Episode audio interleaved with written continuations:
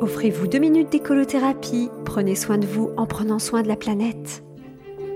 Bonjour, c'est Flora et Brige. Vous le savez comme moi, on récolte ce qu'on sème. Et comme la nature est bien faite, elle n'a même pas besoin de dictons pour nous motiver.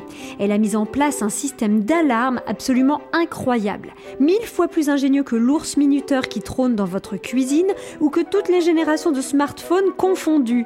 Oui, la technologie moderne ne peut qu'être confondue à la vue des ingéniosités de la nature. Cette alarme très perfectionnée, c'est quoi à votre avis?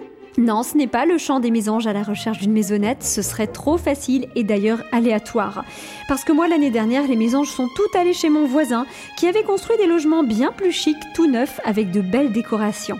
J'ai d'abord pensé à de l'ethnocentrisme inutile, mais force est de constater que les oiseaux ont le sens de l'esthétisme et sont sensibles aux petites attentions. Les premières pimpantes et pipelettes mésanges du printemps sont donc allées tout droit dans le jardin d'à côté.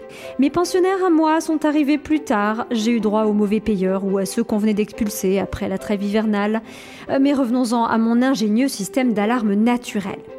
Mon alarme à moi, ce sont les crocus pour me rappeler qu'il faut que je sème les petits pois et les fèves, puis les jonquilles pour me rappeler qu'il faut que je sème les tomates derrière ma fenêtre, puis les jacinthes qui me font penser aux courgettes et enfin les tulipes qui évoquent pour moi les concombres.